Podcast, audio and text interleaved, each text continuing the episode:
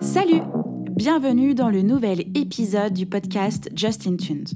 Aujourd'hui, j'ai envie de vous parler d'un sujet qui est comment trouver son nom de scène. J'ai eu à faire, en tout cas j'ai soulevé cette problématique-là euh, récemment avec euh, une artiste que j'accompagne qui cherchait nom de scène. J'ai élaboré du coup différents conseils, différents axes euh, de réflexion afin de l'aider à creuser et bah, du coup à trouver son nom de scène. Tout au long de cet épisode, je vais aborder donc l'importance du nom de scène, les pièges à éviter, l'introspection artistique, comment le rendre réel et comment le rendre accrocheur. Alors, comment choisir son nom de scène?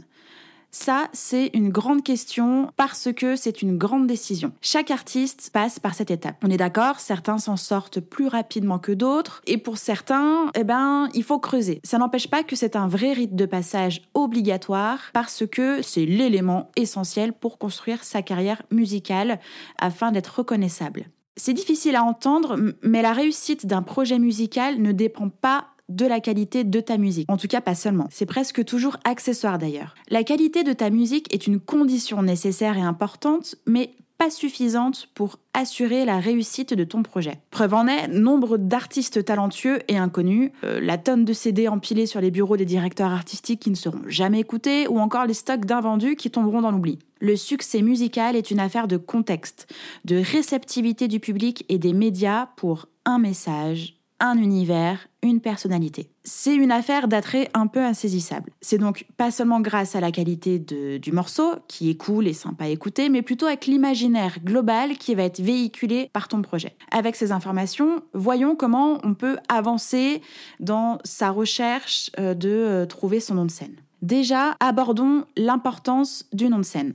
Trouver le nom de scène de la mort qui tue est un challenge artistique aussi périlleux qu'engageant. Et du coup, ça mérite un peu de temps de réflexion plus ou moins long. Ton nom de scène de la mort qui tue sera ta carte de visite. C'est la vitrine de ton univers. C'est la porte d'entrée de ton monde musical. C'est la marque que tu vas représenter et pour laquelle tu vas travailler. Il faut donc pouvoir l'assumer à 2000% et être bien dans tes baskets avec. Ton nom de scène doit être à ton image, au plus près de ta personnalité artistique pour qu'il te colle à la peau comme ton costume de scène. Puisque ton nom de scène est important, il y a des pièges à éviter. Comme par exemple suivre le mouvement des noms d'artistes du moment. Comme euh, tu le sais, la mode bouge constamment, même si c'est un éternel recommencement, ce serait quand même dommage d'attendre 30 ans que ton nom soit à la mode. Donc, pour éviter de devenir cheap et de ne plus avoir envie d'incarner la marque du nom que tu as pris, on évite de faire ce qui se fait. On évite aussi les trucs marrants. Même si on peut s'en souvenir facilement, est-ce que tu veux vraiment qu'on se souvienne de toi parce que ton nom est drôle? On évite aussi d'inventer un nom de scène trop compliqué, genre à rallonge, souvent avec des doubles voyelles, etc. On va éviter que Nikos trébuche sur ton nom lors d'un Energy Music Awards, non? Il y a plein d'autres pièges à éviter. En tout cas, là, c'était les principaux pièges à éviter. Euh, et la seule chose à retenir tout au long de ce processus de recherche, c'est que vraiment, le résultat doit te ressembler vraiment, vraiment te ressembler toi. Et du coup, comment on fait? On rentre dans une phase d'introspection artistique. Ton nom de scène de la mort qui tue doit idéalement refléter d'une façon ou d'une autre le résultat de cette introspection artistique. C'est un peu une quête de sens. Euh, il est primordial d'être au point avec toi-même, que tu sois aligné sur le véritable ADN de ton projet. Ce ne sera alors que plus facile de pouvoir mettre au monde ton nom de scène qui te représente toi. L'introspection artistique euh, doit être faite sans stress. Je sais que ça peut faire peur, mais calme. Je te propose quelques questions pour t'aider. Quel est le message au fond que tu veux passer, qui te représente. Qu'est-ce que tu veux dire? Pourquoi tu veux le dire? Et comment tu veux le dire? Prends le temps vraiment de répondre à ces quatre questions, d'écrire ce qui te passe par la tête. N'hésite pas à, y revenir plus tard avec euh, euh, de, nouvelles informations ou justement pour enlever, corriger, modifier, etc. Avec tes réponses, on va passer dans une autre phase qui est comment rendre réel ton nom de scène. C'est un peu comment organiser le bazar qu'il y a dans ta tête, euh, comment organiser les réponses aux questions question précédente, comment un peu ranger ça et rendre ça plus palpable Comme ta marque doit être absolument une évidence pour toi, tu ne dois surtout pas te mettre de barrière. Pose toutes tes idées sur le papier, tous les noms qui arrivent dans ta tête.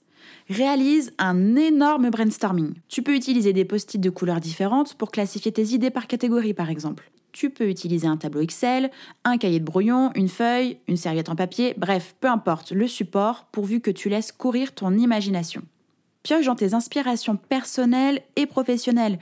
Pioche euh, le nom des personnes, des endroits qui t'ont aidé à te construire, avec qui et où tu as vécu des choses marquantes, euh, les personnages, les icônes réelles ou de fiction qui t'inspirent, euh, sur lesquels tu te retrouves, qui te représentent d'une certaine manière, etc.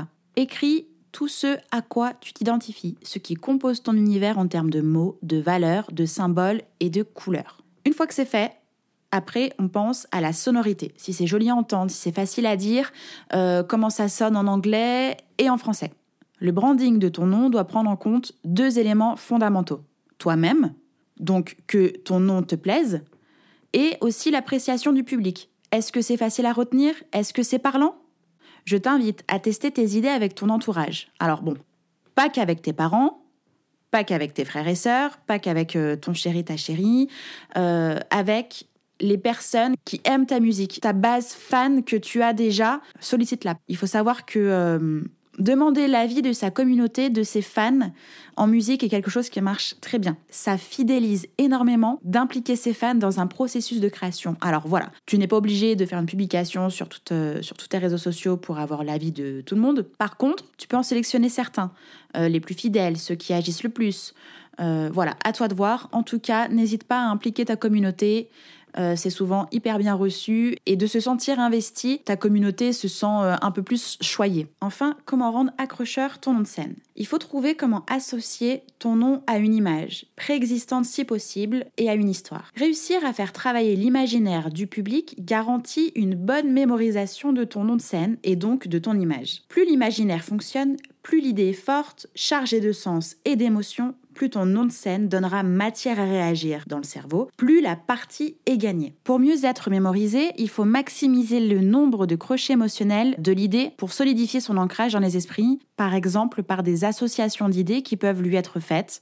Euh, on appelle ça le principe de la mémoire velcro. On peut chercher dans la simplicité, comme par exemple The Weeknd, qui, euh, qui est un peu un mélange euh, entre bah, de la danse et Netflix et un chill dominical. On peut chercher aussi dans des distorsions de la perception, c'est-à-dire reprendre une forme simple, comme The Weeknd, mais venir renforcer son impact avec une contradiction de sens entre du coup le nom et la musique. Un exemple simple, le groupe Nirvana. Euh, Nirvana, c'est un paradis bouddhiste zen euh, qui en fait euh, révèle une musique grunge et chaotique. C'est ce genre de contre-pied volontaires qui peuvent dérouter les cerveaux et qui du coup favorisent la rétention d'informations. Un dernier conseil qui est le truc ultime pour créer en tout cas pour euh, augmenter euh, ses chances de mémorisation, c'est le coup de la petite histoire qui va bien. Euh, c'est ce qu'on appelle en gros le storytelling. C'est raconter une histoire qui est tellement vraie, tellement réelle et tellement authentique que le public ne peut que comprendre, ressentir les émotions et s'identifier. Par exemple, on peut parler de l'histoire du nom de Christine and the Queen ou encore de son changement de nom de scène en Chris. Euh, je vais mettre en description euh, le lien de deux petites vidéos qui, bah, du coup, euh, où on voit Chris parler de, l'histoire de, de son nom. En conclusion, quatre points à retenir. Le premier, se lancer, se faire plaisir. Le deuxième, éviter les effets de mode, genre clichés, petites blagues et orthographe compliquée. Le troisième, être absolument clair avec qui tu es et ce que tu veux dire. Le quatrième, réalise le maximum d'accroche émotionnelle avec ton nom en le chargeant d'une histoire forte et ou d'une signification culturelle forte. En bref, ton nom et ta musique sont deux éléments clés de ton projet musical. Je te souhaite bon courage J'espère que cet épisode vous a plu. N'hésitez pas à partager le podcast à une personne qui souhaite se lancer dans l'industrie musicale. Si vous aimez le podcast et son contenu et que vous souhaitez me soutenir, rien de plus simple Il suffit de commenter, de mettre des pouces en l'air, de me donner des étoiles sur Apple Podcast, de suivre les réseaux sociaux du podcast et de vous y abonner sur Facebook, Instagram et Twitter au nom de Justin Tuned. Si vous avez des questions, si vous avez des idées pour les prochains épisodes, n'hésitez pas à me laisser votre message en commentaire ou alors directement sur l'adresse mail hello@justintunes.com. Merci d'avoir pris le temps de m'écouter et à très vite pour le prochain épisode du podcast Justin Tunes.